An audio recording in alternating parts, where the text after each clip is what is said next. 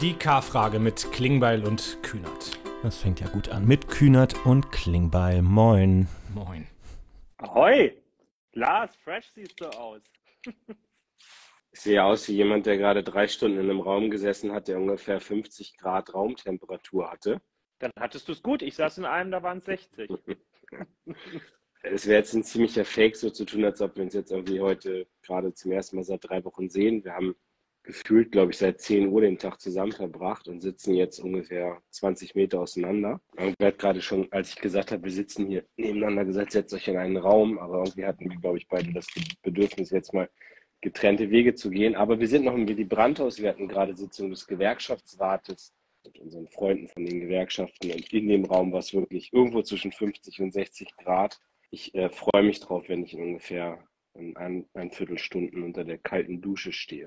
Wir haben ja ein total nachhaltiges Haus hier, ähm, das Willy Brandt-Haus, unsere Parteizentrale. Wir haben zum Beispiel keine klassische Klimaanlage. Ähm, da hat man hier schon vor 25 Jahren dran gedacht sondern es gibt so Kühldecken, aber die brauchen ein bisschen länger, um eine Kühlwirkung zu erzeugen als so eine Klimaanlage. Und besonders blöd wird es, wenn man drei Stunden in einem Raum sitzt, wo mitten im Raum auch noch so Gerichte sind, die dauernd erhitzt werden müssen durch so einen Bunsenbrenner. Das ist uns gerade passiert. Deswegen sehen wir jetzt so aus, wie wir aussehen. Sorry. Ab wann wird denn diese Deckenkühlung, also nach drei bis vier Monaten oder wann fängt die an? Nee. Nö, also hier bei mir im Büro ist die Kühlung funktioniert soweit gut. Also die hat halt ihre Grenzen. Du kannst halt nicht auf Kühlschrank runterkühlen, was ja auch gar nicht sinnvoll ist, aber man merkt es schon. Okay, cool. Ja, äh, wir haben eine Menge zu besprechen heute, ähm, aber sollten uns nicht allzu viel Zeit nehmen, weil irgendwann fallen wir hier sonst um und dann kann man uns sieben Stunden live zugucken, bis wir wieder aufwachen oder so. Ähm, aber ich sage schon mal vorweg, damit auch alle sich für uns und gegen das Schlafengehen entscheiden. Ihr bekommt heute exklusiv einen großen Reisebericht von Lars Klingbeil, der in den letzten Tagen nicht zum Urlaub ähm, in Asien unterwegs war. In China, in Südkorea und in der Mongolei. Und es gibt viele interessante Geschichten zu erzählen. So viel kann man, glaube ich, sagen. Genau, bevor wir das tun, äh, ziehen wir aber noch ein äh, Fazit der Bundesliga-Saison. Wir haben uns ja mhm. länger nicht gehört ja. und haben vorm, vorm letzten Spieltag und möglichen Relegationsspielen geredet und es ist ja ein bisschen was passiert. Also, mhm. also ja. ich, ich, also ich, ich fange mal an. Ich habe ja neulich noch berichtet, dass meine Bürotür zugeklebt wurde mit Borussia Dortmund, Borussia Dortmund Aufklebern. Und äh, es hat sich nicht herausgestellt, wer das war. Es wollten viele Kollegen aus der SPD-Bundestagsfraktion meine Handynummer noch haben. Bin übrigens wieder total verheuschnupft, wie man hört. Also entschuldigt bitte, ich habe auch sehr viel geredet. Also es wollten viele Kollegen, Gruß an Jürgen Kosse, an Sabine Poschmann, an andere, meine Handynummer haben. Andere, Dirk Wiese, Achim Post, haben sie alle und haben mir gesagt, sie melden sich bei mir dann am Samstag nach Abpfiff des letzten Spieltages. Ähm, ich vermute mit der Intention, mir zu sagen, wer auf Platz 1 steht und wer auf Platz 2 steht. Und ich war ein bisschen traurig, weil keiner hat sich gemeldet. Keiner. Das ist bitter. Ja. Das ist eigentlich ein Warnsignal, wenn man Parteivorsitzender ist und es meldet sich keiner mehr. Ne? Also. Keiner ruft mehr an. Ja. also ich war in München, ich wollte abends, ähm, bin ja im Verwaltungsbeirat und ich wollte dann so höflichkeitshalber zur Jahresabschlussfeier des Vereins gehen, weil ich mir gedacht habe, ich, ich war wirklich, ey, felsenfest überzeugt, Borussia Dortmund ist deutscher Meister und hat mir dann gesagt, ich fahre dahin, also und gehe da abends zu dieser Feier, damit alle auch sagen, der kommt nicht nur, wenn wir gewinnen. Ne? Und dann ja, war eine geile Party, muss ich sagen. Das hat schon sehr Spaß gemacht. Die Mannschaft war so gegen zehn, halb elf da und äh, war gut, hat Spaß gemacht. Ja, Genau. Ja, gab ja dann auch. Hast du, hast du den, hast du den Spieltag geguckt? Also ich, äh, ich ja. habe in ganz München, ich habe in ganz München nichts gefunden, wo ich äh, irgendwo im Public Viewing das Spiel gucken konnte und äh, war dann zwischendurch in so einer Bar, die haben das dann auch gezeigt und dann haben die mir halt irgendwann gesagt, ja, die zeigen das aber nur ohne Ton. So, und dann habe ich gesagt, ich kann nicht Bundesligaspiele ohne Ton gucken.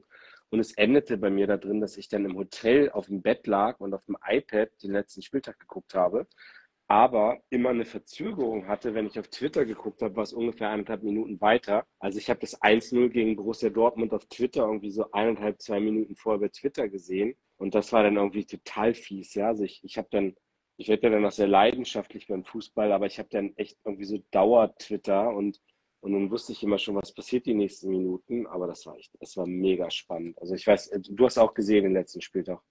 Ja, habe ich auch gesehen in der Konferenz und ähm, war schon, war schon gut.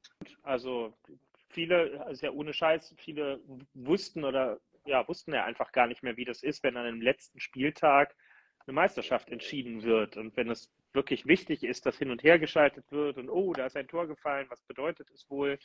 Ähm, nee, es hat schon Spaß gemacht. Und irgendwie, naja, es war ja sinnbildlich für die ganze Saison. Ne? Der BVB hat alle Chancen gehabt, immer und immer wieder. Aber wer nicht will, der hat schon. Und ähm, insofern nicht unverdient am Ende, würde ich sagen. Und äh, eine große deutsche Boulevardzeitung hat ja dann in ihrer Live-Berichterstattung aus der Meisternacht ähm, dann auch später geschrieben. 0 Uhr irgendwas, Lars Klingbeil ähm, verlässt ähm, das Bankett oder die Feier oder wie das dann heißt. Also es ist amtlich festgehalten worden, du warst zugegen und ähm, das Licht der Meisterschaft ist auch auf dich gefallen. Ja, also Onkel hatte gerade geschrieben, er hat noch ein Selfie gemacht mit mir vor der Motor World. Das hat in der Motor World stattgefunden. Oh ja, ja. Irgendwo gelesen, da. Ähm, ja, also war für mich auch eine neue Location. Und ich wollte natürlich aber nicht übertreiben und habe dann auch irgendwo gelesen, wann ich nach Hause gegangen bin. Das ist immer noch mal ganz gut, um den Abend Revue. Ah, ich habe äh, mit Thomas Tuchel mein erstes Gespräch geführt. Ähm, guter Trainer. Ich glaube, das wird was. Ja. Und Kevin, bei dir, wie warst du fußballmäßig? Der Jahres, mhm. äh, der, Saisonabschluss. Warst ja. du bei einem der Relegationsspiele? Beim ersten ist doch, äh, ich, also ich weiß jetzt wirklich nicht, aber ich habe irgendwie so in Erinnerung, dass bei dem ersten Relegationsspiel die Bielefeld-Fans sich so ein bisschen daneben benommen haben. Warst du da dabei? Ich habe mich nicht daneben benommen und ich war auch nicht in Wiesbaden mit dabei, aber ich habe äh, hab das Heimspiel mitgemacht. Und ähm, ja, jemand fragte eben in den Kommentaren, redet ihr jetzt wirklich über Fußball? Ja, wir machen das jetzt äh, noch kurz, weil wir es die nächsten Wochen nämlich nicht äh, mehr tun können. Für alle Nicht-Fußballfans, wir gehen jetzt in die sogenannte Sommerpause. Die ist dank unserer liebenswerten Fußballverbände immer kürzer geworden, aber ein paar Wochen gibt es jetzt keinen Spielbetrieb. Deswegen nutzen wir die letzte Gelegenheit, noch die, das Saisonende auszuwerten. Und ja, für mich war ein bisschen bitter. Ich war dann noch einen Tag, nachdem ihr Meister geworden seid, war ich zum Auswärtsspiel am letzten Spieltag äh, in Magdeburg, wo wir schon schön auf den Sack gekriegt haben. Dann ging es in die Relegation, da gab es dann wieder auf den Sack. Ähm, auch absteigen muss man können. Und damit wir es richtig gut können, haben wir das jetzt zwei Jahre hintereinander gemacht. Ich freue mich jetzt auf die Spielvereinigung Unterhaching und den SC Verl, auf Freiburg 2 und Dortmund 2 im Stadion Rote Erde im nächsten Jahr. Das wird bestimmt super. Da freuen wir uns. Also der Verein, gegen den ihr die Relegation verloren habt, von dem hatte ich vorher noch nie was gehört. Äh, aber das ist ja. Das ist jetzt aber auch, also das ist ja nun gut. Sie, ich ich habe mir das ja angeguckt dann da in der Relegation und ähm, der SVW in Wiesbaden wird ein würdiger Ersatz für den SV Sandhausen in der zweiten Liga sein, sagen wir es mal so. Was so Esprit und Ausstrahlung angeht. Das war beeindruckend. Gut. Okay, äh, Fußball Strich drunter. Jetzt schöne Heute war noch Länder Themen. Fußpilz oder sowas, weiß ich nicht. Heute war noch Länderspiel Deutschland-Ukraine. Äh, keine Ahnung, 3-3 habe ich gerade gesehen, ne? aber da müssen wir jetzt nicht drüber reden. Nee, pass auf, ich, äh, also ich finde Themen, wir müssen auf jeden Fall reden über AfD, Landrat und Sonneberg. Mhm. Äh, wir müssen reden über, finde ich, über Migration. Über Asylpolitik, ja. Europäisch da passiert ist, weil das heute auch Thema im Parteivorstand war. Und natürlich will ich gerne ein bisschen erzählen von meiner letzten Woche und meine Reise durch China, Südkorea und die Mongolei. Und vielleicht gibt es da auch Fragen zu, dann will ich die gerne beantworten. Womit wollen wir anfangen? Na, ich glaube, man, man, soll ja immer eine Spannungskurve aufbauen. Ich glaube, viele warten wirklich auf den Reisebericht. Insofern schieben wir den ein bisschen ans Ende und dann können wir das auch mit was Heiterem nachher beenden und fangen vielleicht aber erstmal bei den etwas schwierigeren Themen an, oder? Ja, Migration, Asyl.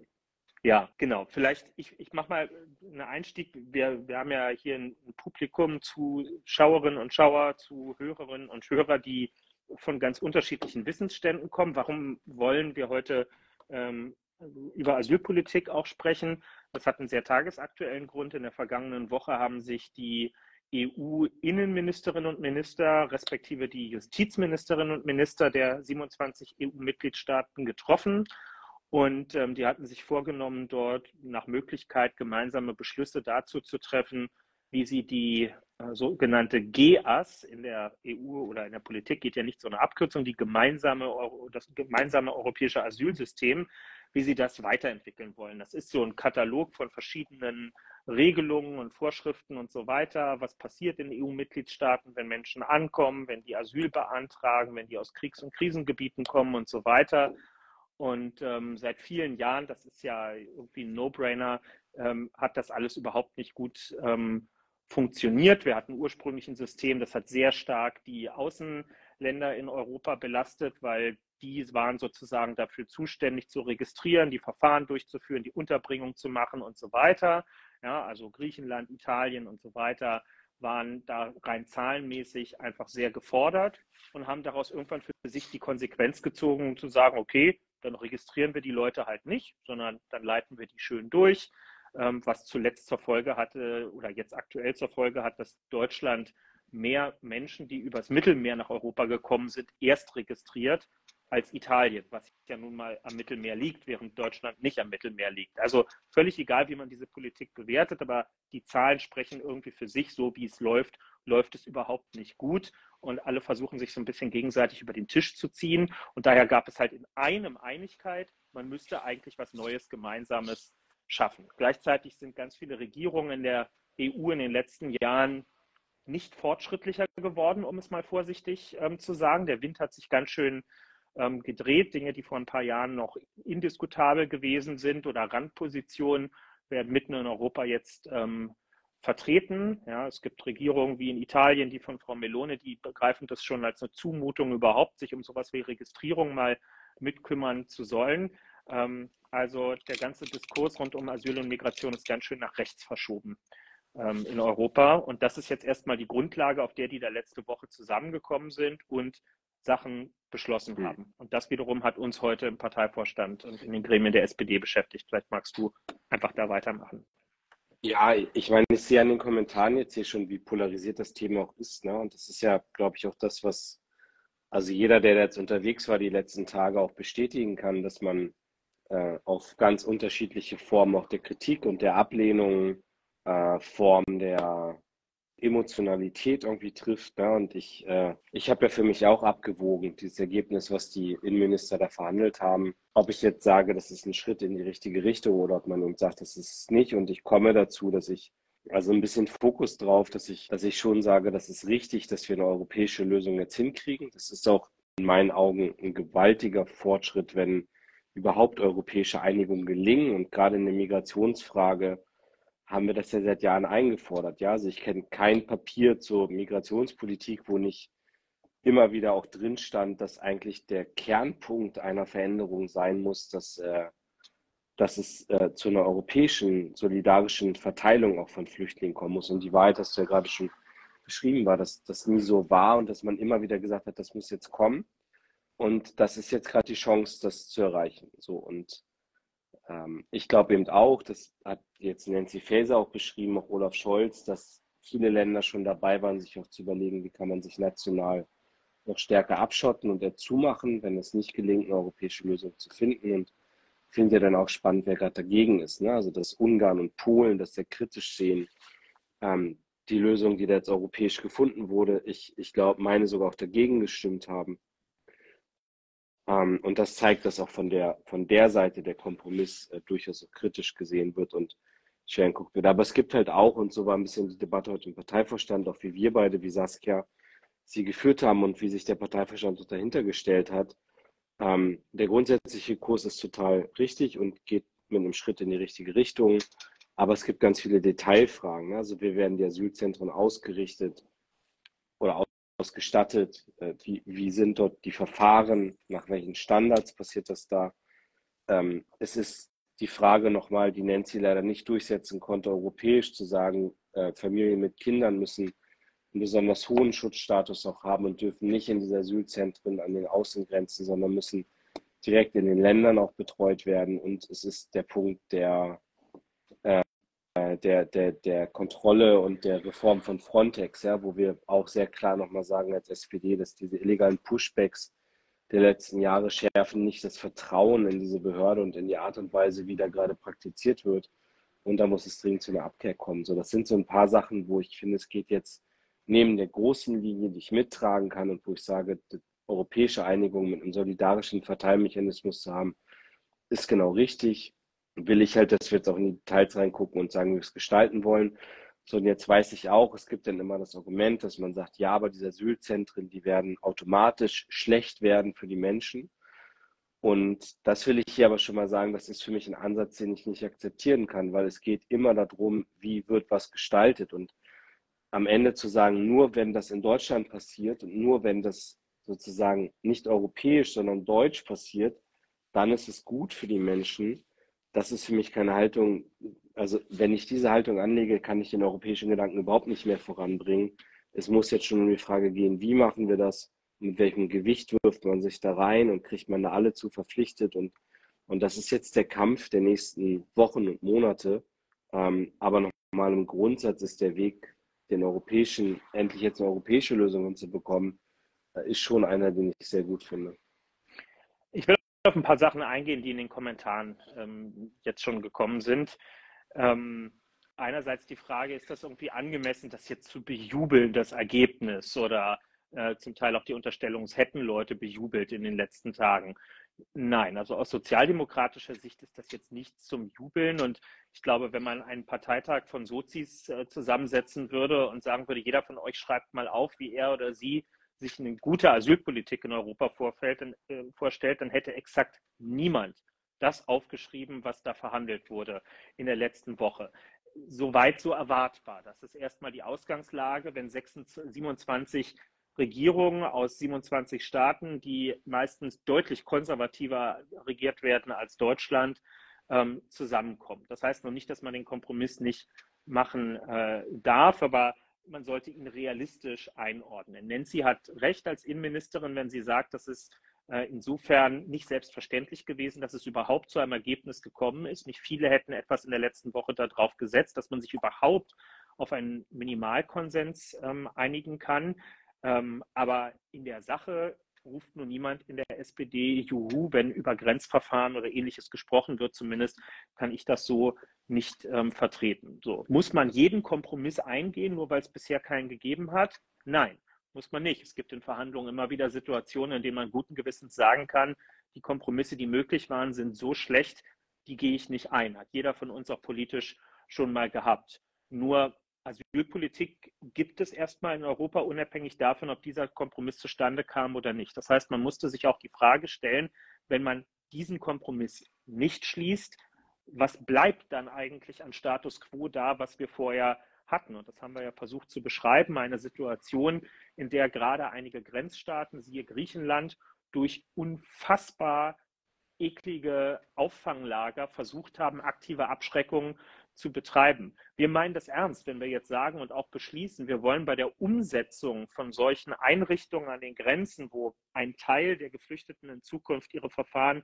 bestreiten soll, wir wollen alles dafür tun, dass das nicht die Form eines Gefängnisses oder die Ausgestaltung annimmt. Und da hat Alex, der das hier kommentiert hat, auch total recht. Das ist nicht neu unsere Position, sondern das haben wir vor fünf Jahren, als die Debatte schon mal groß lief, auch beschlossen. Und das meinen wir auch ernst. Aber ich finde, jeder, der das kritisiert, muss anerkennen, dass die Situation heute so ist, dass so ein Lager wie Moria auf der Insel Lesbos als eines der prominentesten Beispiele, das ja. ist der Status quo. So würde es erstmal bleiben, wenn wir nichts machen würden. Das ist ja, das ist ja fast noch schlimmer als das, was ich vor Augen habe, wenn ich über haftähnliche Bedingungen spreche. Erinnert euch an die Berichte von Kindern, denen von Ratten die Füße angeknabbert worden sind und andere mehr nennen wir es doch beim Namen, die griechische Regierung hat diese Lager zuletzt dazu benutzt, durch hässliche Bilder, durch Verelendungen, durch die Unterlassung von medizinischer Hilfe und andere mehr, aktive Abschreckungspolitik, auch über die Bilder in sozialen Medien und andere mehr zu betreiben. Das war erstmal der Status quo. Und ich finde, es ist in Ordnung und nicht duckmäuserisch zu sagen, den galt es zu verhindern, dass der weiter fortgesetzt wird. Das war nicht gut. Und da lag auch kein Potenzial mehr drin, dass sich diese Situation nochmal zum Besseren verbessert. Ja, ich, ich lese hier gerade die Kommentare und es ist äh, auch hier super polarisiert. Ja. Aber ich, also ich, ich muss auch sagen, ich, also wenn jetzt hier jemand schreibt, ja, aber die Lager werden noch schlimmer sein. Ähm, nochmal, ich, ich habe immer den Ansatz zu sagen, es liegt doch auch an uns und an der Frage, wie man jetzt politisch vorgeht und wie man Sachen verankert. Parlamentarische Kontrolle, Monitoring, das ist alles etwas, was, was ausgebaut und gestärkt werden muss. Und ich glaube. Vielleicht doch nochmal zu den Abläufen. Ich gucke gerade, ob hier so ein, zwei Kommentare sind, auf die man mal eingehen kann. Aber nee, sag du mal gerade. Genau, nur kurz zu den, zu den Abläufen, ne? weil ich ja angefangen hatte vorhin zu sagen, diese, diese EU-Innenministerinnen und Minister kamen zusammen und haben das beschlossen. Und dann denken ja viele, okay, wenn die das beschlossen haben, dann passiert das jetzt so. Nein, wenn das schon beschlossen wäre, dann hätten wir heute auch im SPD-Parteivorstand keine Resolution mehr verabschieden müssen. Dann wäre ja schon alles gegessen gewesen. In Wahrheit kommt der entscheidende Teil noch. Solche Fragen wie die gemeinsame Asylpolitik werden in der Europäischen Union in einem sogenannten Trilogverfahren ähm, besprochen und geklärt. Was heißt Trilog? Irgendwas mit drei, das hören die meisten schon raus. Da kommt sowohl die Position der Mitgliedstaaten rein, das ist das, was letzte Woche passiert ist. Die Mitgliedstaaten haben jetzt eine gemeinsame Position gefunden. Und die beiden anderen Verhandlungspartner ist die EU-Kommission. Schöne Grüße an Ursula von der Leyen und die Kolleginnen und Kollegen dort. Und die dritte Seite, das ist das EU-Parlament. Das ist unsere Genossin Katharina Barley als Vizepräsidentin im Europaparlament, ähm, Delara Burkhardt, Timo Wölken und andere, die ihr hier auch aus den sozialen ähm, Netzwerken kennt und viele andere hundert Abgeordnete im Europaparlament, die sind die dritten Verhandlungspartner. Und diese drei Stakeholder, würde man vielleicht irgendwie heute sagen, müssen zusammen jetzt einen gemeinsamen Common Sense rausarbeiten. Also noch ist gar nichts entschieden und noch kann man die, auf die Ausgestaltung von bestimmten Regelungen Einfluss nehmen, wie eben zum Beispiel mit Minderjährigen in Begleitung ihrer Familie umgegangen wird und vieles andere mehr. Das muss dort passieren. Wir haben heute, das war dir zum Beispiel ja wichtig, Lars, wir haben heute den Vorschlag gemacht, weil es so ein super geringes Vertrauen in irgendwelche Verfahren an Außengrenzen gibt, ja, das hat mit Frontex und anderem zu tun. Denn niemand von uns würde behaupten, dass Frontex ein seriöser Laden in den letzten Jahren gewesen ist. Ich würde da keinen Pfennig drauf setzen, wenn irgendjemand in Europa sagt, wir mhm. schaffen eine Institution, die wird von Frontex geleitet und dann wird schon alles super laufen. Da habe ich überhaupt kein Vertrauen drin. Deswegen hast du vorgeschlagen und wir haben das heute beschlossen, dass wir wollen, dass es zum Beispiel eine parlamentarische Kontrolle gibt. Also so wie wir im Bundestag eine Wehrbeauftragte haben, die das Ohr an der Truppe hat, warum soll das Europaparlament ähm, nicht so eine Verfahrensbeauftragte einsetzen, die in der Lage ist, jederzeit in diese äh, Einrichtung reinzugehen, die Verfahren zu überwachen, dazu Berichte abzugeben und zu schauen, gibt es die unabhängige Rechtsberatung überall? Laufen die Verfahren nach den entsprechenden internationalen rechtlichen Standards ab und anderen mehr? Das meinen wir jetzt mit der Ausgestaltung, um die sich gekümmert werden muss. Geil ist das alles nicht. Ja, ich will das überhaupt nicht schönreden, aber das war der Kompromiss, der machbar gewesen ist und den versuchen wir jetzt so gut wie es irgend möglich ist, noch auszugestalten. Kevin, ich nehme eine Frage hier rein. Also hier, ihr schreibt jetzt, ich kann den Namen nicht, nicht vorlesen. Ähm, also würdet ihr jetzt pauschal sagen, dass sich die Lage für Geflüchtete an den EU-Außengrenzen verbessern wird? Das können wir heute nicht beantworten, weil sowas wie diese Grenzeinrichtungen, die jetzt kommen sollen, sind erstmal nur ein ein politisches Konzept, ein Gedanke. Sie sind ja noch nicht da. Ich weiß, wie Moria und andere Camps heute aussehen und wie die Situationen dort sind. Und ich würde mich hinreißen lassen zu der Aussage, viel schlimmer kann es nicht werden. Jetzt ist mein Anspruch als Politiker aber nicht zu sagen, naja, wird schon nicht viel schlimmer werden, sondern ich möchte da astreine Standards nach dem, was geltendes Recht in Europa ist. Nur weil Orban und andere mit an der Macht sind, heißt das ja nicht, dass wir nicht einen geltenden Rechtsrahmen haben, ähm, den es einzuhalten ähm, gilt. So, und wenn das jetzt ausgestaltet wird, wenn sowas eingerichtet wird, wenn irgendjemand damit beauftragt wird, diese Einrichtung zu leiten und die Verfahren ähm, äh, bereitzustellen und so weiter, dann muss es Kontrollinstanzen geben, die das überwachen. Und ja, da glaube ich schon, wenn das eine EU-Institution ist, müsste das EU-Parlament eigentlich bessere Kontrollmechanismen haben, mhm. als wir das heute bei der griechischen Regierung oder bei der italienischen Regierung oder bei anderen haben. Aber es wird nicht dadurch passieren, dass wir es uns wünschen oder dass wir es hoffen oder dass wir es behaupten, sondern es müssen sich Leute darum kümmern, dass das am Ende auch wirklich passiert. Politiker müssen vielleicht Delegationsreisen dahin machen und sagen, ich gucke mir das selber an. Ich vergewissere mich, wie die Umsetzung ist. Sind wir uns nicht zu schade für, aber das wird noch eine Weile dauern, bis das überhaupt losgeht. Ja. So, also ich, ich glaube, es ist mit, mit ja. die lebendigste Diskussion seit langem, die wir hier in den Kommentaren haben und das äh, auch aus, aus sehr gutem Grund. Ähm, und die Umsetzung wird uns, äh, wird uns sehr, sehr lange jetzt tatsächlich noch, ähm, noch begleiten. Ja, und genau, und ich, ich will eine Sache doch nochmal sagen, vielleicht als letzter Punkt von meiner Seite zu dieser ganzen Diskussion. Ähm, weil ich ja auch erlebe, dass man jetzt irgendwie auch hier in den Kommentaren teilweise, dass man Nancy in so eine Ecke stellt und sagt, man lässt sich da für den Rechten treiben und so weiter und so fort, ja. Ähm, irgendwer hat das heute auch im Parteivorstand gesagt und ich kann das auch nur bestätigen. Ich bin nirgendwo mehr unterwegs und das egal, ob du ein CDU, ein SPD, ein Grünen, FDP-Bürgermeister, Landrat oder keine Ahnung was, alle sagen, ihr müsst eine Lösung finden es geht nicht mehr. Wir kriegen es nicht mehr gewuppt, ja. Und deswegen ist dieser Ansatz zu einer europäischen Verteilung zu kommen extrem wichtig. Auch weil die sanktioniert werden, die nichts machen. Und das Geld könnte man wieder anders nutzen, um die zu stärken, die was machen. Und alles das, was wir gerade tun, ist ein Baustein der Migrationspolitik. Also die Bundesregierung sorgt gerade dafür, dass erstmals ernsthaft Migrationsabkommen verhandelt werden. Ganz wichtiger Punkt. Ähm, ein ganz wichtiger Punkt, dass wir Migrationsabkommen mit anderen Ländern bekommen. Indien, Tunesien, whatever. Es sind verschiedene, die gerade verhandelt werden. Das Zweite ist, dass wir jetzt auch eine Politik in der Regierung haben. Jetzt sind wir Parlamentarier dran, wo zum Beispiel das Chancenaufenthaltsgesetz auf den Weg gebracht wird, die doppelte Staatsbürgerschaft ausgeweitet wird, ja, das Zuwanderungsgesetz kommt und, und ich glaube, dass das alles auch wichtig ist, immer noch mal wieder zu betonen, dass da gerade ein Kurswechsel in der Migrationspolitik stattfindet, der mit den Konservativen gar nicht möglich war. Also guckt euch mal an, dass jetzt Leute von CDU, CSU gerade rumrennen und das Grundrecht auf Asyl, die Genfer und die Flüchtlingskonvention in Frage stellen, also eine ganz andere Tonalität bringen, ja, so und und da sind wir robust gegen, aber wir müssen trotzdem die Probleme lösen, die gerade da sind und dass wir in Europa keine Solidarität haben, dass es keine Verteilung gab innerhalb von Europa und dass sich Länder einfach rausgezogen haben und gesagt haben, wir haben damit nichts zu tun.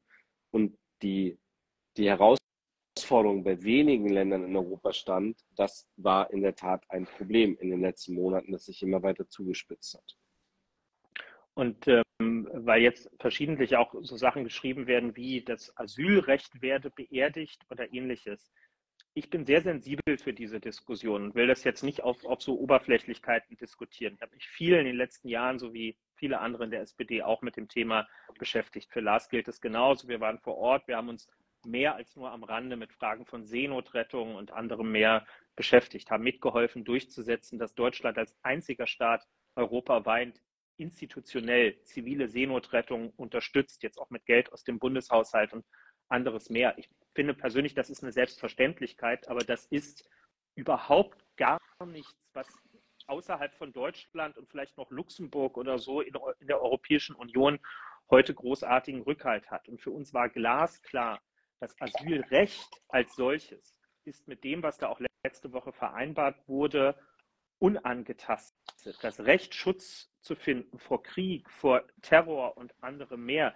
davon überhaupt gar nicht berührt. Das wäre wirklich ein, das, also diejenigen, die ans Asylrecht ran wollen, das sind die, die Lars gerade erwähnt hat. Das sind die Jens Spahns und andere dieser Welt, die sich gerade mit großen Kulleraugen in die Talkshows setzen und sagen, na, wir wissen doch alle, dass es Grenzen der Belastung bei uns vor Ort gibt. Dieser No-Brainer-Satz wird ja immer nur benutzt, um am Ende zu sagen, eigentlich müssen wir doch zu einer Obergrenze kommen. Aber was sind Grundrechte wert, wenn wir sie mit Obergrenzen versehen? Ja, Rente schön und gut, aber wenn es zu viele Alte gibt, zahlen wir keine Rente mehr aus. Krankenhäuser für alle, aber wenn zu viele Leute einen gebrochenen Arm haben, dann machen wir keine Versorgung mehr für die Leute. Und so ist das wenn die Union und andere anfangen, über das Asylrecht zu diskutieren. Schutzrechte in der Theorie ja, aber wenn wirklich mal drei Leute kommen, die wegen Krieg, Klimawandel oder anderem Schutz haben wollen, dann sind die Grenzen der Belastbarkeit angeblich erreicht und dann muss dieses Grundrecht eingeschränkt werden. Das ist eine Diskussion, der wir uns immer verweigert haben und die wir natürlich auch jetzt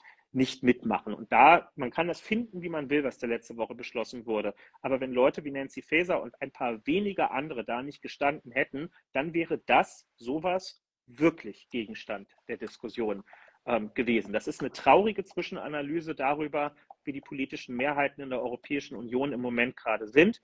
Aber es sollte Ansporn für uns alle sein, uns frühzeitig mit der Europawahl auch zu beschäftigen, die in einem Jahr stattfindet und die ganz wegweisend so rum oder so rum sein wird dafür, was für eine Politik in den nächsten Jahren in der EU möglich oder eben auch nicht möglich sein wird. Ja. Und irgendwer hat hier gerade geschrieben, wir wollen jetzt massenhaft, also ungefähr so, wir wollen jetzt massenhaft Abschiebungen nach Ruanda machen als sicheres Herkunftsland. Äh, das sind zum Beispiel Sachen, die tauchen in diesem Papier gar nicht auf. Und da sind wir natürlich auch überhaupt nicht dafür als SPD, dass man das macht. Ich weiß, dass es europäische Staaten gibt, die darüber nachdenken, aber nicht wir. Äh, und wenn ihr auf der Seite nachguckt der Bundesregierung, seht ihr auch, dass Ruanda nicht als sicheres Herkunftsland eingestuft wird. Ähm, und irgendwer hat hier gerade noch gefragt, was zum Beispiel mit, äh, mit Homosexuellen ist, wie die besonders geschützt werden. Ähm, das ist übrigens schon heute eine Herausforderung. Ne? Das sage ich auch als jemand, der eine riesige Flüchtlingsunterkunft in seinem Wahlkreis hat, dass dort natürlich sehr genau auch darauf geachtet wird, dass gerade Frauen, dass Kinder, dass aber auch Menschen zum Beispiel, äh, die homosexuell homosexuell sind äh, und dort Angst haben vor Repressionen, dass die besonders geschützt werden müssen. So, und das sind genau das, was ich vorhin gesagt habe mit, wir haben eine hohe Erwartung mit Menschenrechtsstandards, die dort angelegt werden müssen. Und da muss natürlich in jeglicher Unterkunft und Einrichtung darauf geachtet werden. Das ist also keine Frage, die nur in Deutschland sein darf, sondern die muss auch in den EU-Außengrenzen passieren. Gut, ich, ich würde jetzt mal, also die Debatte geht ja weiter. Ne? Ich sehe jetzt auch, dass es zum Beispiel zum Kirchenasyl noch Fragen gibt und anderes und wir werden das ja hier weiter nochmal diskutieren dann auch. Ähm, und es gibt ja noch andere Maßnahmen, die jetzt aus der MPK innenpolitisch auf den Weg gebracht werden. Also ich glaube, das ganze Thema. Was ist die MPK? Keine Abkürzung, Lars. Die Ministerpräsidentenkonferenz, die ja das erste Mal diesen Aufschlag gemacht hat über eine künftige Migrationspolitik, wie die ausgelegt werden kann. Und da waren ja diese europäischen Fragen drin, aber eben auch nationale Fragen, die jetzt alle nach der Sommerpause dann noch parlamentarisch und gesetzgeberisch beraten werden. Genau. Eine Verbindung, die ja auch in den Kommentaren hin und wieder aufgemacht wird, ist die zwischen Asylpolitik und der AfD. Äh, aus ganz unterschiedlichen Perspektiven haben das hier Leute ähm, kommentiert. Nun gab es gestern wieder Anlass, über ein Erstarken der AfD auch ganz konkret zu sprechen. Gestern war äh, die erste Runde einer, einer Landratswahl in Thüringen im Landkreis Sonneberg. Ähm, wie ich jetzt gelernt habe, die letzten Wochen der ähm, nach Einwohnerinnen und Einwohnern kleinste äh, Landkreis äh, in Deutschland, aber es ist ein Landkreis und ähm, dort ähm, ist die erste Runde gestern so ausgegangen, dass der Kandidat der AfD mit fast 47 Prozent die erste Runde bestritten hat, deutlich auf Platz 1 und jetzt gegen den Kandidaten der CDU, der hat 35 oder so bekommen, in die Stichwahl ähm, gehen wird. Und ähm, dazu könnte man vieles fragen und sagen, aber was ich dich eigentlich am meisten gerne fragen möchte, auch als, als Überleitung von dem Thema Asyl jetzt zur AfD, ähm, glaubst du, das wäre anders gekommen, wenn wir Asylpolitik oder das Heizungsgesetz oder anderes, wenn wir das in den letzten Wochen anders diskutiert hätten, wählen da 47 Prozent AfD, weil wir eine bestimmte Asylpolitik machen oder nicht machen? Hm. Boah, das ist jetzt eine schwierige Frage. Ich könnte beim Heizungsthema eher sagen, weil ich da die Überzeugung habe, dass der, dass der Streit, den wir in der Regierung jetzt über Wochen erlebt haben, dass der dazu beigetragen hat, dass, dass die Populisten Zulauf haben. Ich habe heute Morgen über Sonneberg einen Bericht im Radio gehört. Da war zum Beispiel irgendwie sehr klar, dass sie eine wahnsinnig niedrige Arbeitslosigkeit haben. Ähm, ich kenne aber da die Migrationszahlen nicht. Ne? Ich weiß nicht, ob es da irgendwelche Orte gibt, wo es jetzt irgendwie besondere Herausforderungen oder Probleme gibt oder so. Ähm, und manchmal erlebt man ja auch, dass da sozusagen der Zulauf zur AfD und damit auch der Zulauf oder die Resonanz für ausländerfeindliche Parolen und so weiter sehr groß ist, wo gar nicht so viele Menschen Migrationsgeschichte leben. Aber beim Heizungsthema würde ich definitiv sagen, da haben wir einen Teil zu beigetragen, sehr selbstkritisch. Ähm, ich glaube allerdings auch, dass auch zum Beispiel Konservative was dazu beitragen, wenn man auf einmal so die,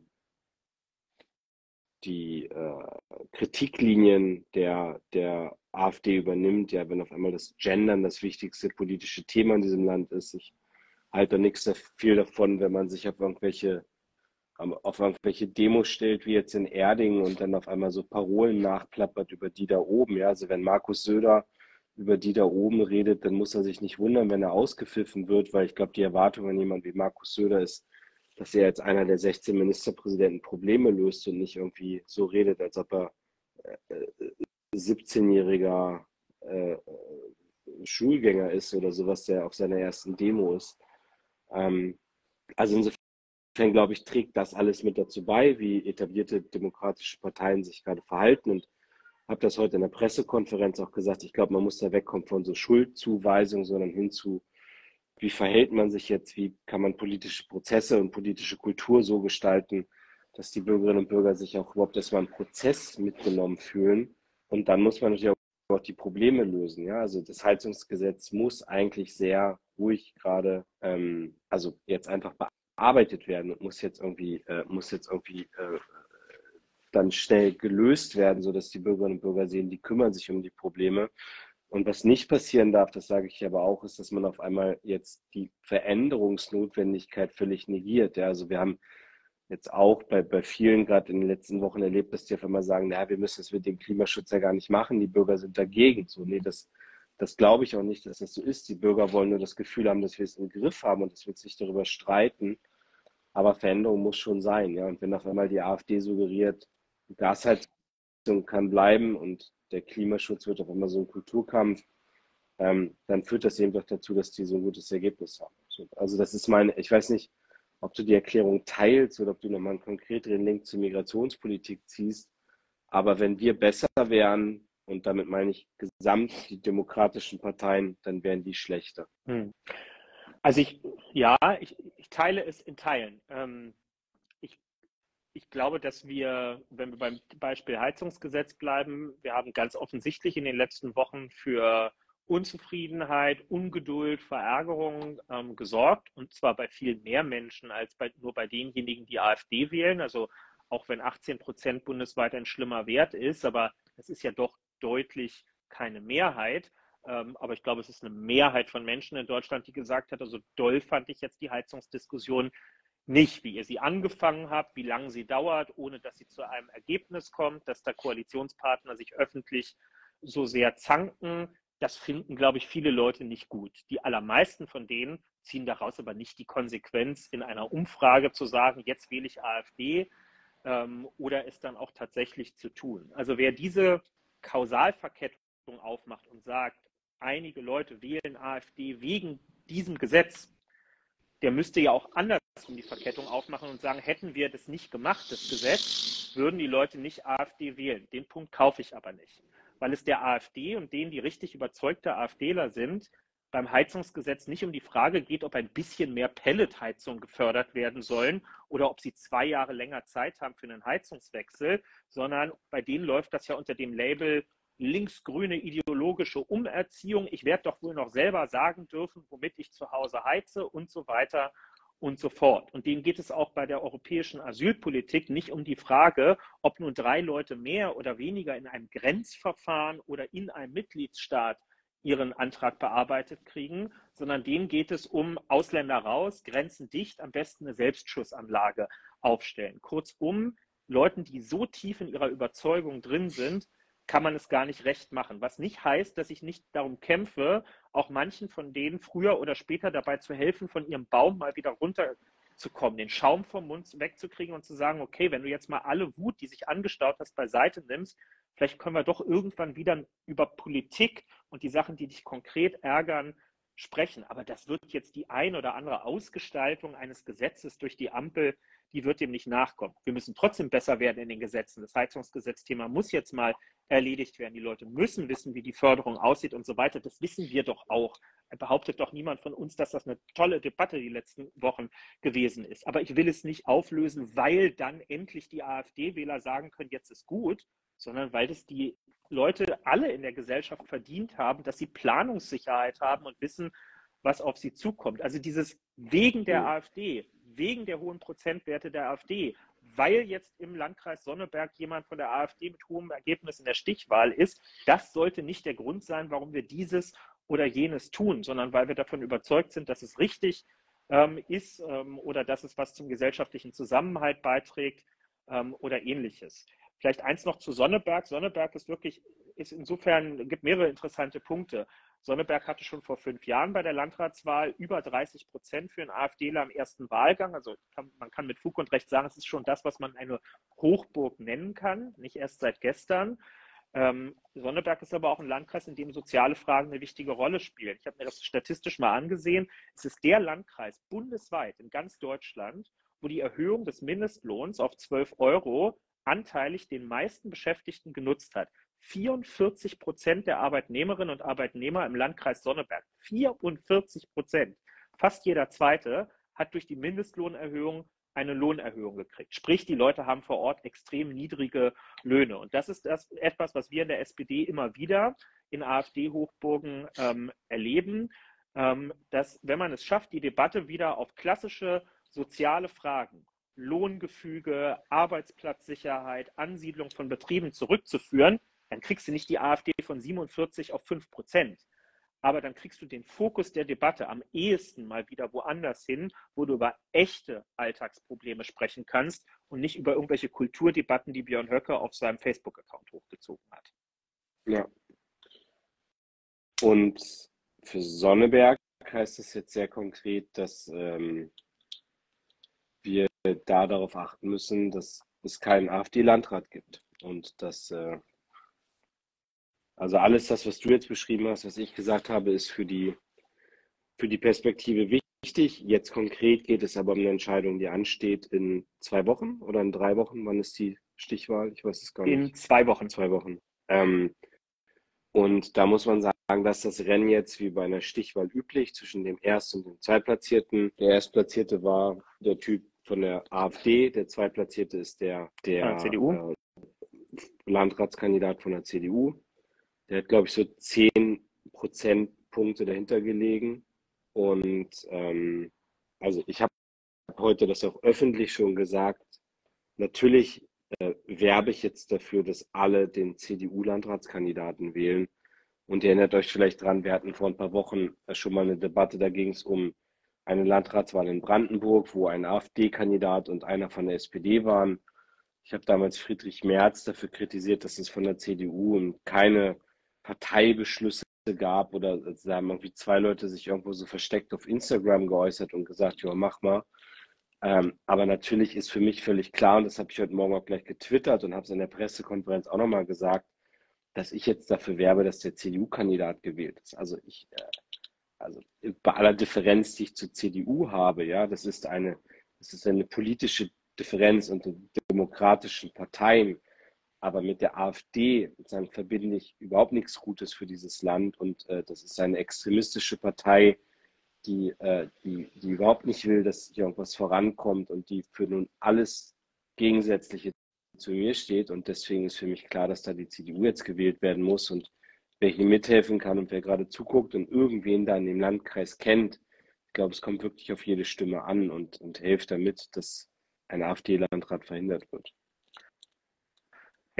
Und das ist jetzt auch ein bisschen ein, ich will nicht sagen ein Vorgeschmack, aber ähm, man darf da jetzt nicht so, äh, nicht so aus der Distanz so angeekelt drauf gucken, sondern ähm, das ist jetzt ein wichtiger, eine wichtige Auseinandersetzung, die auch ein bisschen stellvertretend dafür steht, was nächstes Jahr passiert. Nächstes Jahr ist Superwahljahr im Osten. Wir haben in allen ostdeutschen Flächenbundesländern, in Mecklenburg-Vorpommern, Brandenburg, Sachsen-Anhalt, Sachsen und Thüringen, flächendeckend Kommunalwahlen. Und wir haben noch Landtagswahlen in Brandenburg, in Sachsen ähm, und in Thüringen. Ja, und man muss jetzt keine dämlichen Geschichten erzählen, um trotzdem einfach zu wissen, die AfD-Zustimmungswerte sind in der Fläche im Osten noch mal ein ganzes Stück ähm, größer. Und auch hier gilt, es gibt keine einfachen Zusammenhänge, nur weil irgendwie der no Lohn im Schnitt niedriger ist, wählt man AfD. Das ist viel zu einfach und wäre auch eine Beleidigung für viele Menschen, die leider keine hohen Löhne haben und natürlich nicht deswegen automatisch AfD wählen. Aber sehr wohl haben alle Parteien, auch unsere, die Verantwortung nicht zu verschweigen und auch Antworten darauf zu geben, dass jetzt mittlerweile 33 Jahre nach der deutschen Einheit in diesem Jahr es das erste Mal der Fall sein wird, dass wir bei den Rentenwerten eine Angleichung zwischen Ost und West haben, nach 33 Jahren, dass wir eine Lohnlücke immer noch haben zwischen den ost- und westdeutschen ähm, Bundesländern, dass wir natürlich historisch, was die Vermögen äh, der Familien angeht, einen Unterschied haben und anderes mehr. Das hat jetzt nicht die Ampel letzte Woche beschlossen, sondern das ist ein Stück weit ähm, auch Geschichte. Aber ist halt auch nicht wahnsinnig viel in den letzten 30 Jahren dafür getan worden, grundlegend etwas ähm, daran zu ändern. Und da sollte man den Leuten ihre praktische Lebenserfahrung oder ihr Erleben im Alltag im Osten Deutschlands nicht absprechen, was nun mal einfach darin besteht, dass es sich über so etwas wie eine Wärmepumpe für 40.000, 50.000 Euro nun mal anders diskutiert, wenn man im Schnitt nur halb so viel Ersparnisse auf dem Girokonto liegen hat wie die andere Hälfte der Republik. Das macht einfach nochmal einen Unterschied.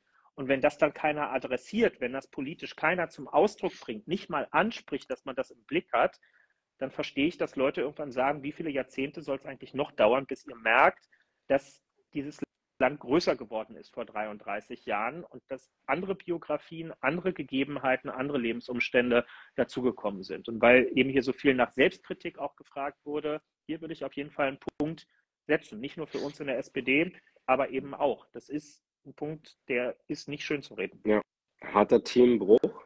Ja, harter Themenbruch, genau. Wir hatten ja gesagt, wir wollen mit äh, etwas Erfreulichem abschließen, auch erfreulicher als das, was wir jetzt zwischendurch vielleicht hatten. Lars, ähm, was Aber haben ein SPD-Parteivorsitzender, ähm, die Volksrepublik China und ein Pferd gemeinsam? China weiß ich jetzt nicht. Ja, also generell, das ist ja alles Teil deiner letzten Woche quasi. So. Nee, genau, aber also deswegen muss ich jetzt auch das Thema mal hart wechseln, weil ich, also ja, vorhin einleiten für die dazukommen sind, wir haben beschrieben, wie dieser Raum war, der mich echt viel Energie gekostet hat. Ich merke aber auch, dass mein Level gerade runtergeht, weil ich eine Woche jetzt komplett in einer anderen Zeitzone äh, bin und da, wo ich jetzt eigentlich seit gestern Abend nicht mehr bin, äh, ist es jetzt äh, 5 Uhr morgens. Ja, also ich war den letzten Samstag aufgebrochen äh, nach, äh, nach äh, Peking und war dann zwei Tage in Peking, war zwei Tage in Südkorea und dann noch äh, äh, drei Nächte in der Mongolei und bin gestern Abend hier wieder nach Berlin geflogen und heute dann gleich äh, volles Programm. Ihr seid jetzt hier mein, mein Höhepunkt am Ende des Tages. Ähm, aber ich merke, ich bin jetzt auch irgendwie gleich durch. Ne? Und danken Dankenswerterweise hat mein Büro, liebe Grüße, äh, mir für morgen früh 7 Uhr Sport in den Kalender eingetragen. Hm, also ich lege sehr viel Wert darauf, dass mein Büro mir regelmäßig Sport auch einträgt und den nicht vergisst. Und äh, ich bin für morgen 7 Uhr verabredet zum Sport und gucke jetzt gleich, dass ich noch mal ein bisschen Schlaf kriege.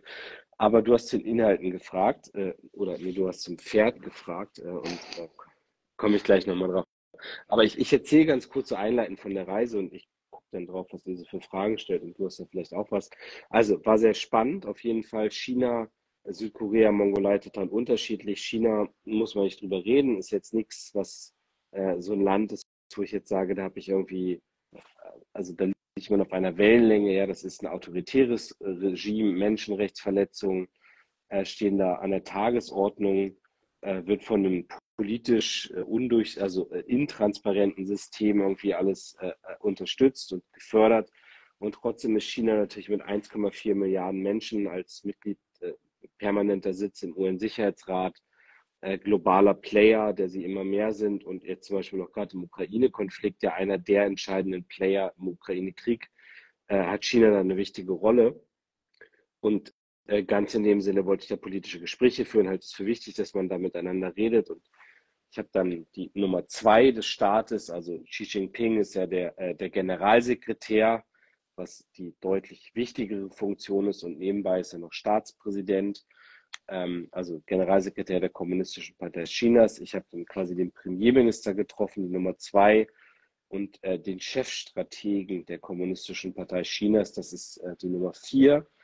Und dann gibt es noch die, äh, die Ministerinnen und Minister, die nicht so bedeutend sind, aber da noch einen Minister der internationalen Abteilung getroffen und äh, habe da politische Gespräche geführt. Und das war teilweise sehr interessant, auch sehr kontrovers, gegensätzlich.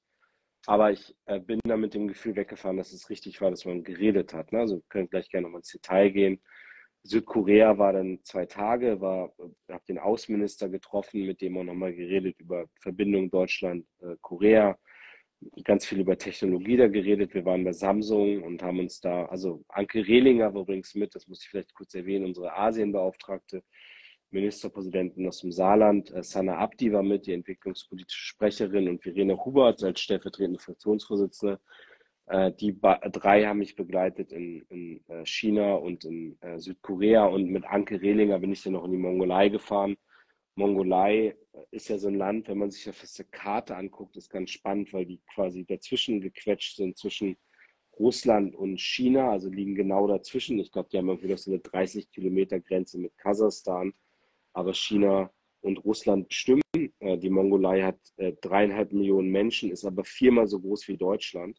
Also das in Relation ist, also die Fläche viermal so groß wie Deutschland, aber da leben nur 3,5 Millionen Menschen und ich glaube, von denen wiederum lebt die Hälfte in Ulaanbaatar, also in der, in der Hauptstadt. Aber es ist halt eine junge Demokratie äh, und die haben eine sozialdemokratische Regierung. Ähm, der Premierminister ist zwei Jahre jünger als ich ich. Also ist auch ein super sympathischer, netter, progressiver Mensch, der Fraktionsvorsitzende, Generalsekretär, alles so eine junge Clique. Ähm, und die haben jetzt zum Beispiel in der Woche, in der ich da war, gerade ein Gesetz verabschiedet, dass sie im Parlament jetzt mit der nächsten Wahl, die nächstes Jahr stattfindet, eine verpflichtende Quote äh, für, für Frauen von 40 Prozent haben. Also nicht auf den Listen, sondern im Parlament nachher bei den Gewählten verpflichten 40 Prozent und das ähm, und orientieren sich sehr viel auch an der deutschen Verfassung, ne, an äh, auch jetzt hatten wir zum Beispiel gerade das Thema Untersuchungsausschüsse, parlamentarische Anhörungen. Sie wollen unbedingt einen Dialog jetzt mit dem Deutschen Bundestag, auch nochmal, wie kann man Geschäftsordnung ändern. Die erhöhen jetzt das Parlament in der, in der Zahl von, ich glaube, 86 Abgeordnete auf 130 und jetzt bei den 86 ist es so, dass bei jedem Gesetz hat jeder Abgeordnete fünf Minuten Redezeit, was natürlich schwieriger wird, wenn du jetzt auf einmal nochmal 30 Abgeordnete mehr hast. Und ach, und da, da haben wir einfach viel mit denen drüber geredet und da wollen sie auch von uns immer Expertise haben. Und mein absolutes Highlight, und jetzt ich baue den Bogen auf, äh, war dann natürlich äh, das äh, sogenannte Nadam-Fest. Das ist so ein Volksfest, was in der Mongolei am 11.12. bis 15.07. stattfindet. Und das haben die jetzt äh, zu, zu Ehren unseres Besuches gab es so ein Mini-Nadam-Fest, wo, wo dann äh, wir erstmal eine Stunde rausgefahren sind ähm, aus Ulaanbaatar, aus der Hauptstadt und dann waren wir irgendwann in so einer freien Fläche, ja, du bist dann irgendwie so durchgebrettert, alles hat gestaubt, weil du über Sandstraßen gefahren bist. Und dann waren da so verschiedene Zelte aufgebaut und alle waren in Trachten. Und äh, dann gab es drei Wettkämpfe, also Ringen, Bogenschießen und Reiten. Und alles hat man uns so ein bisschen vorgeführt und wir durften dann mal irgendwie auch, auch mal Bogen schießen. Und so ein Ringer hat mich in die Mangel genommen und hat mir mal gezeigt, wie man das alles so macht. Und dann gab es traditionelles Essen dazu. Es dauerte so insgesamt vier Stunden. Und am Ende bekam ich dann ein Pferd geschenkt. Äh, das war ähm, ich wusste das schon, dass es das, äh, das gibt, so, dass besondere Gäste eben ein Pferd geschenkt bekommen. Äh, jetzt muss ich hier auch sagen, das äh, Pferd habe ich nicht mitgebracht, das bleibt dann quasi da, man kriegt das nur symbolisch geschenkt. Das ist ein fünfjährige, fünfjähriges Pferd, das auch schon sehr erfolgreich da Turniere gewonnen hat und, ähm, und ich musste das dann taufen und habe in den Tagen davor sehr eng mit meinem Team auch diskutiert, wie ich dieses Pferd taufe. Und wir hatten tausend Namen, die will ich alle gar nicht äh, erwähnen. Aber dann wurde mir gesagt, das, sei, äh, das Pferd sei so golden von den Haaren her. Und dann wollte ich irgendwas mit Gold und habe dann überlegt, goldene Zukunft, weil die Schwesterparteien kommen zusammen und die Länder kommen zusammen und gemeinsam haben wir eine goldene Zukunft. Und das war dann mein philosophischer Beitrag, dieses Pferd zu benennen. Und ähm, es war ein sehr schöner Besuch, muss ich sagen. Es hat sehr viel Spaß gemacht. Das hat man auch gesehen. Also wer es nicht schon ähm, in der Timeline gesehen hat, geht mal hier nach dem, nach dem Stream noch bei Lars aufs Profil und guckt euch an. Ihr werdet sowohl das Pferd als auch den Sumo-Ringer und anderes ähm, wiederfinden. Äh, wer deine Story verfolgt hat, hat auch gesehen, äh, es gab lokale Spezialitäten. Ihr durftet vergorene Stutenmilch trinken und andere Dinge mehr, von denen Normalsterbliche wie ich sich fragen, wie sowas wohl schmeckt. Ähm, aber du hast das alles überlebt. Was du dir noch nicht zu Herzen genommen hast, sind die klimapolitischen Hinweise hier in den Kommentaren, die zum Beispiel da lauteten, warum bist du nicht auf dem Pferd zurückgekommen? Das wäre auch für deinen ökologischen Fußabdruck besser gewesen. Das musst du dann beim nächsten Mal machen. Ja, ich, äh, dann hätte ich halt nicht pünktlich zur Parteivorstandssitzung geschafft. Das war so ein bisschen der Spagat, in dem ich mich bewegt habe. Also es haben alle, also auch Donald Trump habe ich jetzt gelesen, hat ein Pferd gekriegt und Joe Biden und Ursula von der Leyen und Frank-Walter Steinmeier als Außenminister damals.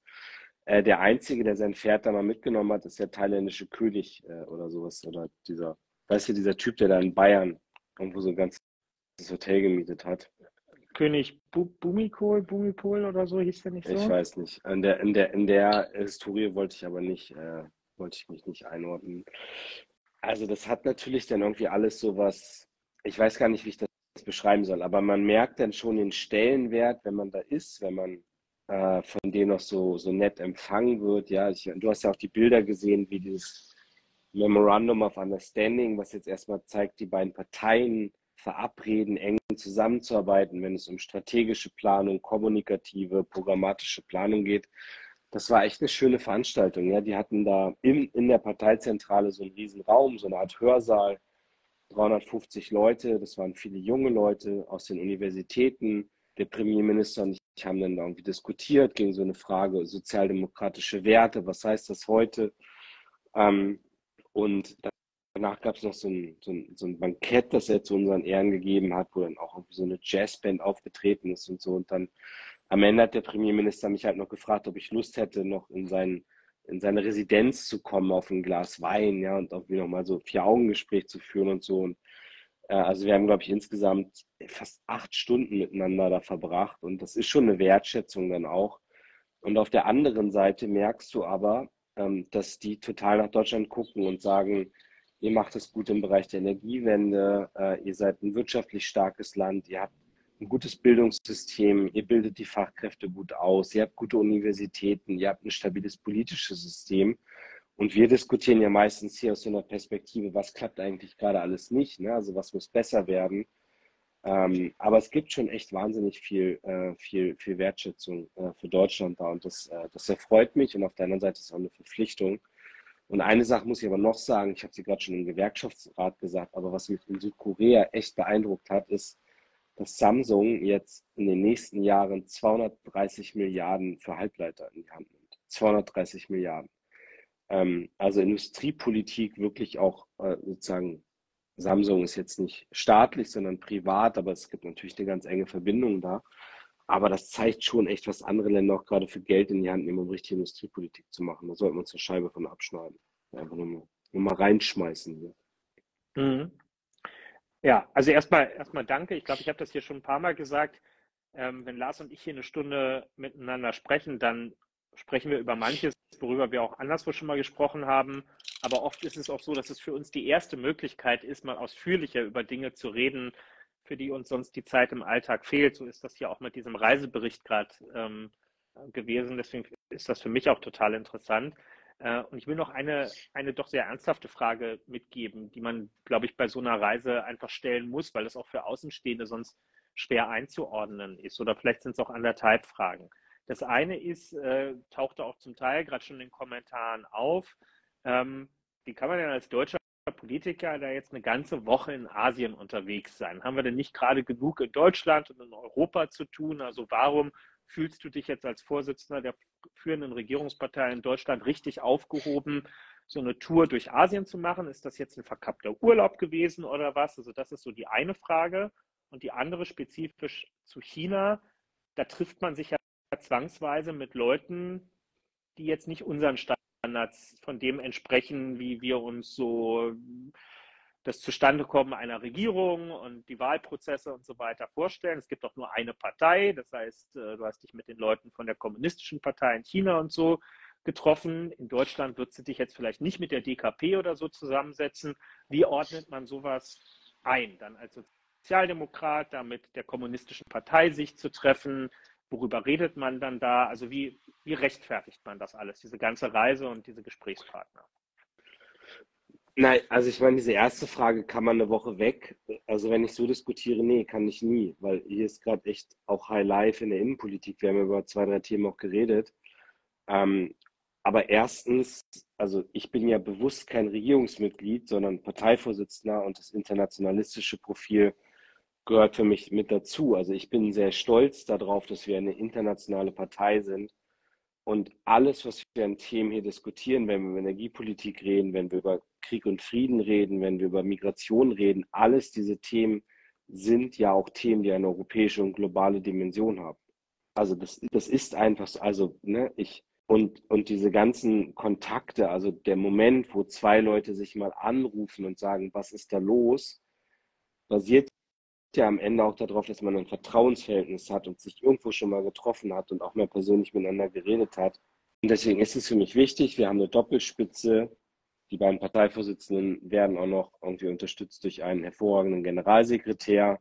Also da ist es dann schon verzichtbar, dass ein Parteivorsitzender mal eine Woche weg ist. Und in China hatte ich mein Handy wirklich zwei Tage, zweieinhalb Tage aus. Äh, also beziehungsweise ich hatte so ein Ersatzhandy dann, wo ich irgendwie so genau zehn Nummern eingespeichert hatte. Deine war mit dabei. Also ich hätte dich anrufen können, wenn irgendwie was passiert oder eine SMS schicken können.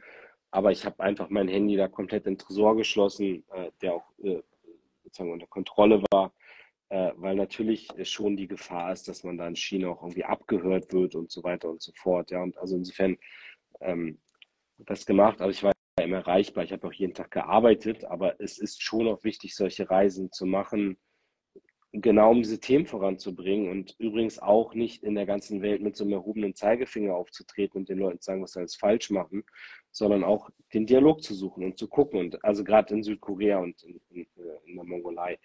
Äh, China ist komplizierter. Da, also ich war auch äh, doch ein ganzes Stück weit, also ich habe mich auf die Reise echt gut vorbereitet. Ich habe im Vorfeld hier in Berlin mit Thinktanks zusammengesessen, habe mich vorbereitet. Ich habe mich mit Menschenrechtsorganisationen zusammengeschaltet, also Amnesty International, Human Rights Watch. Ich habe mit Reporter ohne Grenzen geredet, um einen Überblick auch zu verschaffen, wie die Menschenlage ist. Aber auch da komme ich eben zu der festen Überzeugung, dass ich, ich kann ganz viel über China reden oder ich rede mit China und dann noch über die Probleme. Also ähm, ich habe den Chinesen sehr klar gesagt, dass ich im Rahmen des Parteiendialogs, die die SPD seit Willy Brandt mit der kommunistischen Partei hat, dass ich will, dass wir über Menschenrechte reden. Das haben die jetzt fünf, sechs Jahre lang blockiert, aber sie haben jetzt die Zusage gegeben, dass wir anfangen, wieder über Menschenrechte zu sprechen. Und das ist erstmal für mich positiv, wenn es ein solches Gesprächsformat gibt. So glaube ich jetzt, dass ich da in China lande und denen sage, ey, ihr müsst das und das ändern und dann sagen die, ach ja, stimmt, das müssen wir jetzt ändern und machen das sofort. Das glaube ich auch nicht, aber der Dialog bringt was, ist meine Überzeugung. Das Zweite ist, wir haben auch über das Thema Abrüstung, Rüstungskontrolle verabredet, dass das, äh, so sein wird. Es gab eine Situation, als ich beim, beim Chefstrategen der KP war und der mich gefragt hat, wie ist dieser Krieg eigentlich ausgebrochen? Was ist deine Sichtweise auf diesen Krieg? Und ich habe dann so fünf, sechs Minuten sehr ausführlich beschrieben, Putin als Aggressor, Putin ist nicht überrumpelt worden, sondern er hat das gewollt, nochmal, dass Olaf Scholz da hingefahren ist. Und die waren mucksmäuschenstill in dem Moment und haben sich das angehört und haben, äh, glaube ich, auch das als etwas begriffen, wo sie nochmal nachgehen müssen, um zu gucken, ob sie in der Bewertung dieses Krieges richtig sind. Und das war ja auch der Erfolg, als Olaf da war, dass er zum Beispiel errungen hat, dass es eine klare Positionierung gegen die Drogen mit Nuklearwaffen äh, gibt, ja, dass sich auch China dagegen gestellt hat. Und ich glaube, das sind so Trippelschritte, in denen man was verändert und in denen man Sachen voranbringen kann. Und ich muss mich immer fragen, glaube ich, dass hier gerade was Positives entstehen kann oder nicht? Das ist ja die Messlatte auch, wo du dann begründen musst, warum du nach China fährst oder nicht. Aber allein die beiden Beispiele oder drei, ja, Menschenrechtsfragen, Rüstungskontrollfragen oder Abrüstungsfragen und Ukraine-Krieg sind eben drei, die, wo ich jetzt schon sage, da glaube ich, dass die Gespräche was gebracht haben. Und insofern kann ich es halt rechtfertigen, dass sie es gemacht haben. Ja, danke. Also auch für den Bericht, weil das ähm, finde das ganz wertvoll, weil ich glaube, viele kriegen es immer so in Nachrichten mit, Politikerinnen und Politiker fahren irgendwo auf Reisen und Delegationen und manchmal sind das ja auch wirklich nur kurze Gespräche und dann ist man wieder weg. Aber was da eigentlich dahinter steht und was dann hinter den verschlossenen Türen passiert, das ist aus guten Gründen eben nicht so öffentlich und daher ist es gut, das mal ähm, in, in so einem Kontext ähm, zu hören. Ich glaube, es erwartet jetzt niemand, dass ein Gespräch mit dir dazu führt, dass jetzt automatisch morgen die Situation der uigurischen Minderheit beispielsweise in China ähm, vom Kopf wieder auf die Füße ähm, gestellt wird. Aber du hast beiläufig was ganz Wichtiges, glaube ich, gesagt, nämlich, dass wir die Verbesserung, die wir uns da erhoffen und erwarten, nicht hinkriegen werden, indem wir denen einfach immer nur einen Vortrag darüber halten, was aus unserer Sicht alles falsch ist und ihnen dann da so eine Aufzählung hinknallen, dann werden die mit den Schultern zucken und sagen, ja, schönen Tag noch, ähm, sondern ein Versuch, ähm, sozusagen einander besser zu verstehen, was nicht Verständnis immer heißen muss. Ja? Einander zu verstehen heißt nicht Verständnis für das Handeln des anderen ähm, in einem engeren Sinne zu haben, ähm, aber, aber sich zuzuhören. Und ich glaube, ja, das ist der Geist von Diplomatie, über die so viel in den letzten Monaten so sehr allgemein gesprochen wird. Aber genau da sieht man eben, welche Kraft das haben kann, wenn man es wenigstens mal versucht hat. So. Aber was die Reise auch gebracht hat, ist große Müdigkeit. Äh, allerdings auch ohne Reise ist Müdigkeit da und daher glaube ich um 23.20 Uhr dürften wir jetzt in etwa die, die, das späteste K-Fragenende jemals haben. Ungeprüft würde ich mich zu dieser Analyse hinreißen lassen. Aber innerhalb kürzester Zeit jetzt zum zweiten Mal. Ist auch was Schönes. Das stimmt, ja. Wir sind jetzt wieder deutlich besser hier im Takt drin und wollen das auch beibehalten. Morgen gibt es eine K-Frage live von der Spargelfahrt. Mhm. Nein, alles gut. So, äh, Ausblick, irgendwas Geiles noch bei dir die Woche, außer Spargelfahrt? Mhm. Ähm, ja, Spargelfahrt. Ähm, ich weiß gar nicht, was ist noch diese Woche? Naja, wir werden in erster Lesung das Gebäudeenergiegesetz natürlich behandeln im Deutschen Bundestag und wir beide als Berufsoptimisten. Glaubst du oder weißt du? Ich weiß noch nichts. Ich weiß auch noch nichts, aber du okay. hast, also mein Parteivorsitzender hat heute in seiner Pressekonferenz auf genau diese Frage gesagt, er sei immer ein optimistischer Mensch und wer wäre ich, ihm zu widersprechen? Gut, ja. Okay, äh, ich überlege gerade bei mir, vielleicht bin ich noch in einer Talkshow, das klärt sich noch, kann ich noch nicht sagen. Ah, ja, ich bin äh, bei Lanz so... diese Woche noch, ja. Ah, wann denn? Ähm, für die Donnerstagssendung. Okay. Ähm, ich bin äh, Freitagabend in Münster auf dem äh, Sommerfest der SPD Münster. Und am Samstag bin ich auf dem Landesparteitag der SPD in Hessen, wo Nancy Faeser zur Spitzenkandidatin nominiert wird und halte eine Rede. Und dann bin ich abends im Wahlkreis auf dem Hurricane Festival und vielleicht sehe ich den einen oder anderen von euch. So ist das. Das klingt doch mal nach einem echten Highlight. In dem Sinne hoffen wir, dass eure Woche auch viele Highlights bereithält. Kevin, bis morgen. Tschüss. Gut.